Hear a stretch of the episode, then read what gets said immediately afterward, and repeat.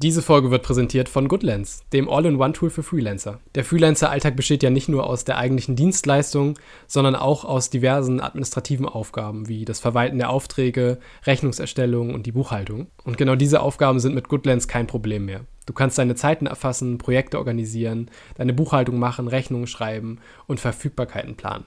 All diese Dinge zentral an einem Ort und optimiert für Freelancer. Statt für jede dieser Aufgaben jetzt eigene Tools zu verwenden, die dann nicht untereinander kommunizieren, kannst du mit Goodlands wirklich einen ganzheitlichen Workflow umsetzen. Das Tool begleitet dich wirklich vom ersten Angebot bis zur Versteuerung deines Umsatzes und gibt dir den kompletten Durchblick über dein Freelancer-Business. Zum Jahreswechsel kannst du Goodlands drei Monate kostenlos testen mit dem Gutscheincode Freelancer Podcast.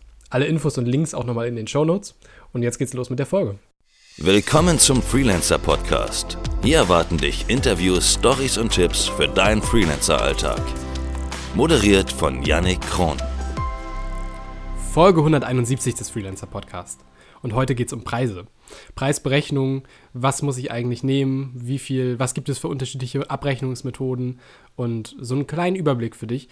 Hm, das soll eine kurze Folge werden, damit du dir einen schnellen Überblick darüber verschaffen kannst, was eigentlich so gängige Preise Gestaltungsmethoden sind im Freelancing und damit du am Ende für dich die für dich passende Methode aussuchen kannst. Denn das ist eine sehr individuelle Geschichte und hat auch sehr damit zu tun, was du für eine Dienstleistung erbringst. Und ich würde sagen, wir starten direkt mit so dem Klassiker, würde ich sagen, im Freelancing. Zumindest ist das, was ich immer, wo immer alle gleich dran denken, nämlich die Abrechnung nach Stunden. Für Stundensätze gibt es viele Argumente und auch viele Gegenargumente.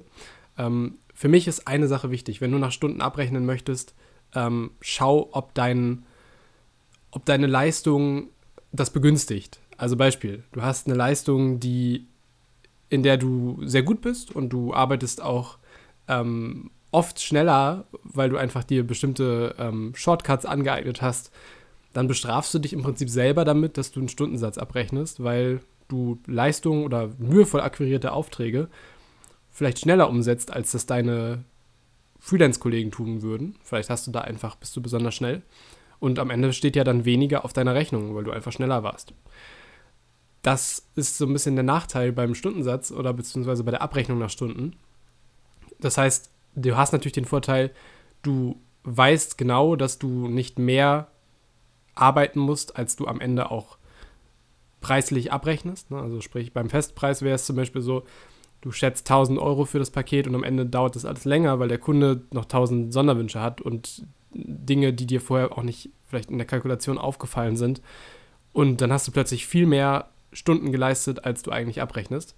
Das kann dir mit dem Stundensatz natürlich nicht passieren. Andererseits, wenn du effizient arbeitest, wenn du gut kalkulierst, bestrafst du dich selber. Also nur, dass du das weißt. Viele ähm, Leute im Freelance-Segment und ähm, da würde ich mich inzwischen auch anschließen, empfehlen, Stundensätze weitestgehend zu, auf Stundensätze weitestgehend zu verzichten, weil es selten so ist, dass du da als Gewinner rausgehst mit dieser Nummer. Ähm, natürlich gibt es auch Kunden, die das wollen und dann musst du immer schauen, ist das was, wo du dann auch dich drauf einlässt oder nicht. Aber schau dir halt vor dem Auftrag an, okay, was ist das für ein Projekt? Wie gut kann ich hier den Aufwand überblicken? Wie gut kann ich vorher schätzen? Ähm, und macht es gegebenenfalls Sinn, auch so ein Hybridmodell zu fahren? Aber da kommen wir gleich nochmal drauf. Also erstmal für dich wichtig zu wissen, Stundensätze.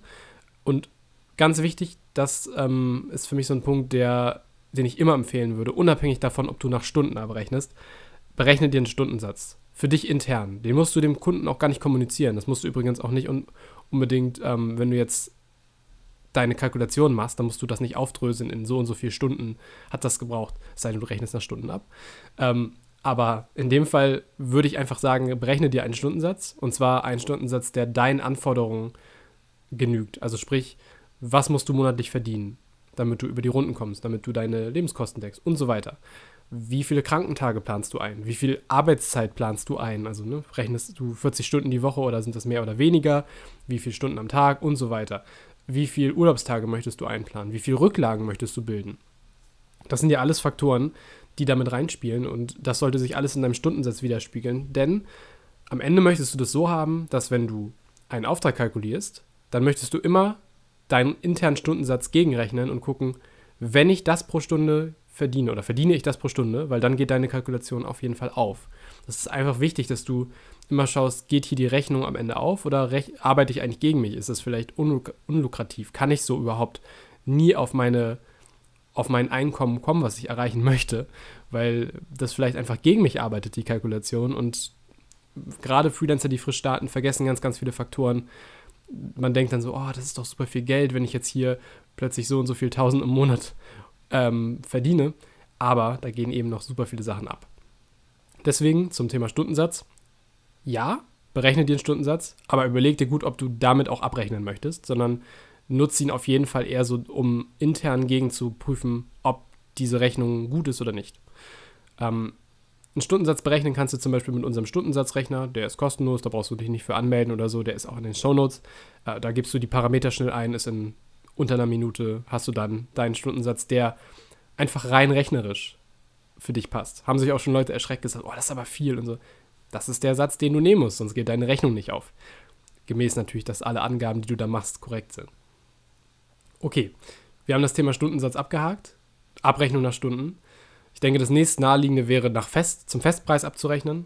Manche nennen das dann auch Paketpreise, die schnüren sich dann vielleicht ein Paket und ähm, bieten dem Kunden das an und sagen, hier möchtest du das Website Plus Paket buchen. Da drin enthalten sind äh, Umsetzung der Website, äh, Rechtsprüfung, was auch immer, Hosting.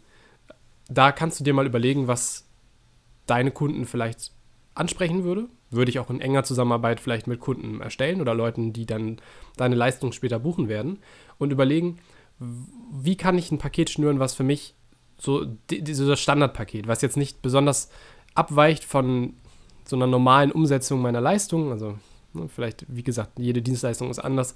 Aber bei mir hier zum Beispiel als Frontend-Entwickler gibt es vielleicht so ein klassisches Paket, wo folgende Inter Unterseiten drin sind, wo eine klassische Layout-Umsetzung drin ist und so weiter. Man kann das auch koppeln. Man kann auch sagen, hier ist das Paket, das ist so der, das sind die Pauschalen, das sind die Standarddinge, die ich abrechne. Und alles, was sozusagen on top geht, wird zu folgendem Stundensatz abgerechnet. Geht auch. Das meine ich mit so diesem Kommi. Man muss sich so ein bisschen Preisgestaltung, da kann ich jetzt nicht sagen, das musst du als Freelancer unbedingt wählen, das ist das perfekte Modell für dich. Da müsste man dann in Coaching oder sowas gehen, was ich nicht anbiete, aber ne, so um jetzt, wenn man jetzt, wenn, wenn man jetzt individuell für sich ein perfektes Modell finden will, dann muss man sich selber mal angucken, was sind eigentlich meine Bedürfnisse. Ähm, zum Festpreis hat natürlich den großen Vorteil, dass man, wenn man schneller arbeitet, mehr verdient und man genau weiß, was einen als Einkommen sozusagen erwartet.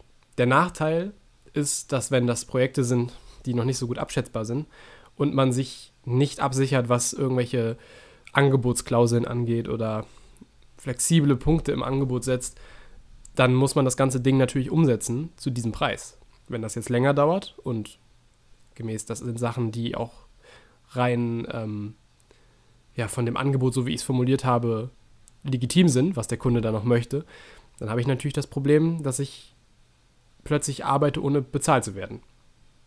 So, deswegen ganz wichtig, bei der Kalkulation wirklich Zeit nehmen, einen Puffer eintragen, ähm, schauen, habe ich Referenzwerte. Wenn nicht, vielleicht erstmal nach Stunden abrechnen, vielleicht erstmal gucken.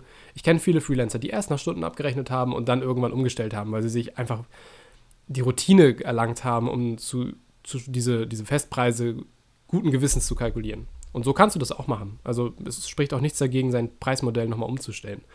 Wichtig ist immer nur, dass man sich, dass man weiß, worauf man sich einlässt und nicht im Nachhinein sagt, boah, Freelancing macht überhaupt keinen Spaß, weil ich verdiene hier immer weniger am Ende des Tages, weil meine Kalkulationen hier aufgehen. Deswegen auch hinsetzen und ein, ein Tool bedienen, was einem diese Schätzung ausrechnet, dass man wirklich die Stunden hat, dass man weiß, wo gehen die Stunden hin. Und dabei hilft zum Beispiel, mir hat immer geholfen, wenn ich Aufwände kalkuliert habe, die jetzt nicht so pauschalenmäßig waren, also so Standarddinge ähm, für, zum Festpreis. Ich habe die Aufträge wirklich ganz klein unterteilt. Ich habe mir überlegt, was ist so die, die kleinste Unterteilung, die ich guten Gewissens noch machen kann.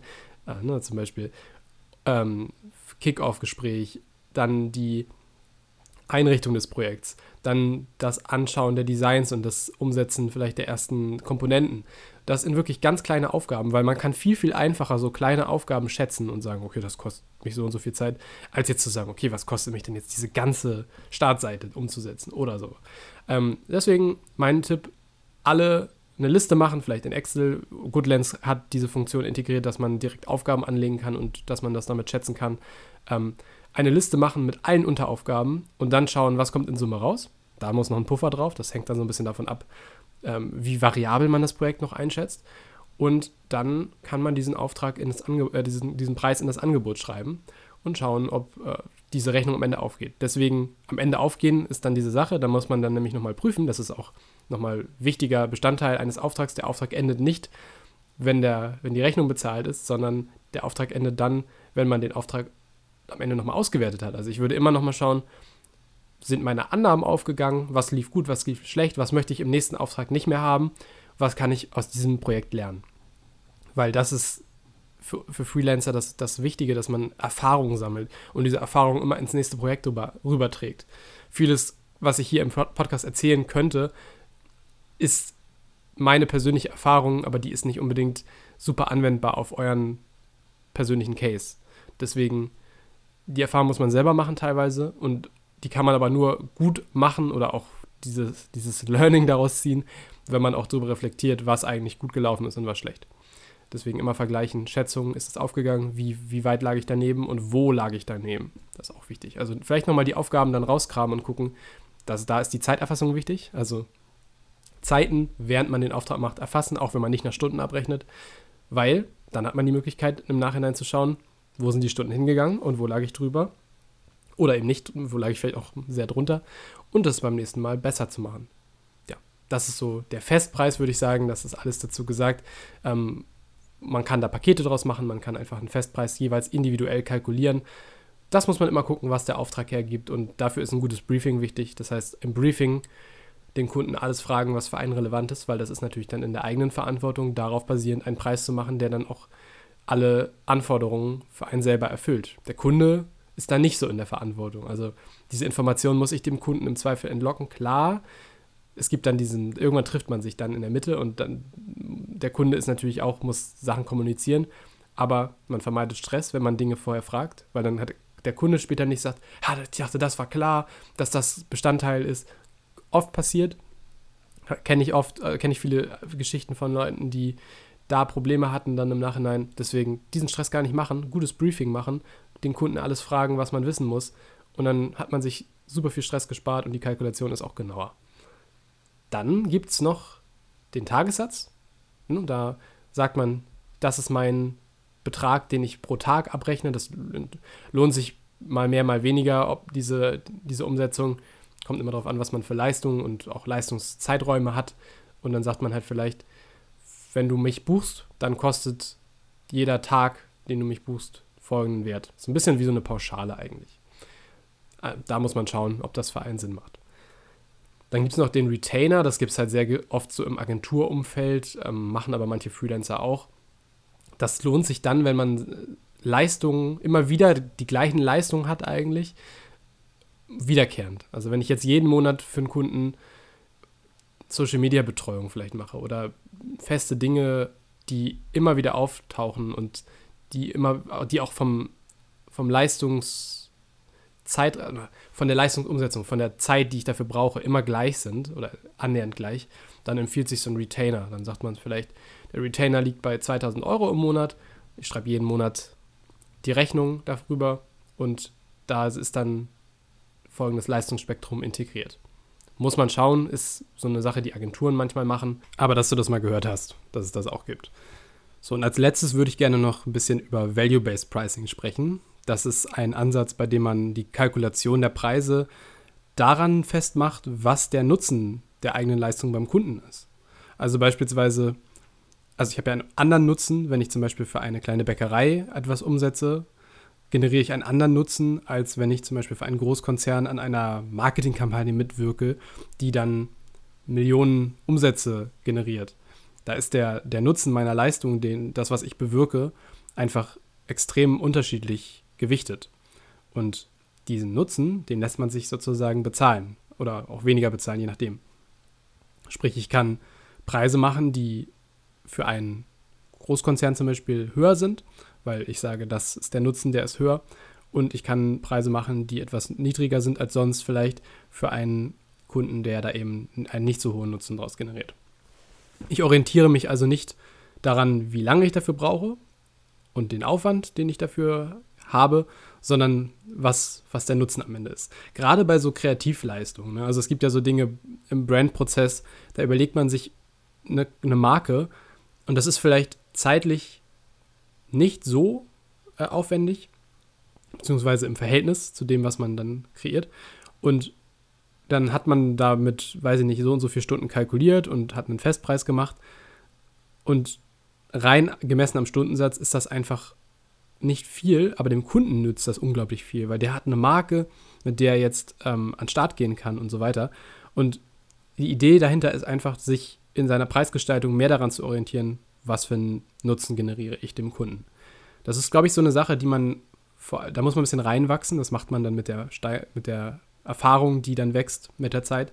Aber große Empfehlung, beschäftige dich mit Value-Based Pricing. Schau dir an, wie das andere Leute auch schon erfolgreich einsetzen. Ich habe viele Gäste im Podcast schon gehabt, die davon erzählt haben, dass sie darauf umgestiegen sind. Und das sind so die Hebel, wo wir dann auch unseren Umsatz als Freelancer mit erhöhen können. Es gibt so ein paar Hebel, wo, die wir haben. Das ist einer davon, weil ähm, wir, das geht, das geht so ein bisschen raus aus dieser Zeit gegen Geld Falle, von der, die berühmte Zeit gegen Geld Falle, von der immer alle sprechen. Da ist man mehr, orientiert man sich mehr an dem Nutzen, den man generiert. Und es ist natürlich auch schön, weil man dann einfach einen zusätzlichen Anreiz hat, gute Arbeit zu leisten, weil man möchte ja sich sozusagen für den Erf erfolgsbasiert bezahlen lassen, wenn man so will. Also Value-Based Pricing sich mal anschauen, das ist auch nochmal so als letzter Punkt, den ich mitgeben möchte, ganz interessant. Ich hoffe, das hat dir einen guten Überblick darüber gegeben, was preistechnisch so geht. Ich würde immer empfehlen, sich mit anderen Freelancern zusammenzusetzen und über Preise zu sprechen. Das hilft extrem viel. Auch am besten mit Leuten, die in der gleichen Branche sind, damit man mal ein Gefühl dafür bekommt, wo man eigentlich steht. Da sollte man vollkommen außer Acht lassen, irgendwelche, ne, in Deutschland, man spricht ja nicht so gern über Geld und sowas. Vollkommen offen kommunizieren hilft einem nur und man bekommt ein besseres Gefühl dafür, wo man sich preislich einordnen kann. Bei Preisgestaltung muss man sich manchmal ein bisschen vortasten. Man muss gucken, was, was nehmen die Kunden an, was nehmen sie nicht an und was funktioniert für die eigene Leistung. Ich habe es auch schon in den letzten Folgen mit Max zum Beispiel besprochen. Es geht immer viel darum, dass man sein Angebot kommunizieren kann. Also Max hat darüber gesprochen, dass es wirklich wichtig ist, dass man den Wert seines eigenen, der eigenen Leistung, wo wir dann auch wieder bei Value-Based Pricing sind, den Wert der eigenen Leistung dem Kunden verdeutlichen kann. Wofür bezahlt der Kunde eigentlich? Was ist der Nutzen, den diese Beauftragung generiert? Und jetzt nicht ständig über Stunden oder wie viele Stunden habe ich da jetzt dran gesessen. Das ist ja für den Kunden eigentlich egal. Dem Kunden interessiert ja eigentlich nur, was kriegt er am Ende und was ist ihm dieses, was er da kriegt, wert. Und daran musst du so ein bisschen reverse engineeren, was kann ich verlangen, was kann ich daraus machen, wie kann ich das kommunizieren, sodass der Kunde versteht, dass das für ihn eine gewinnbringende Investition ist, weil jede Freelance-Leistung ist letztlich auch nur eine Investition aus Sicht des Kunden. Ich hoffe, das hat dir so ein bisschen Inspiration gegeben für deinen Preisfindungsprozess. Schreib mir sehr gerne bei LinkedIn, wenn du Fragen hast, ähm, wenn du einfach mal dein Preismodell vergleichen möchtest und jetzt gerade keine Freelancer im Umfeld hast. Show, äh, Link ist in den Show Notes zu meinem LinkedIn-Account. Und ich bedanke mich fürs Zuhören und bis nächste Woche. Ciao.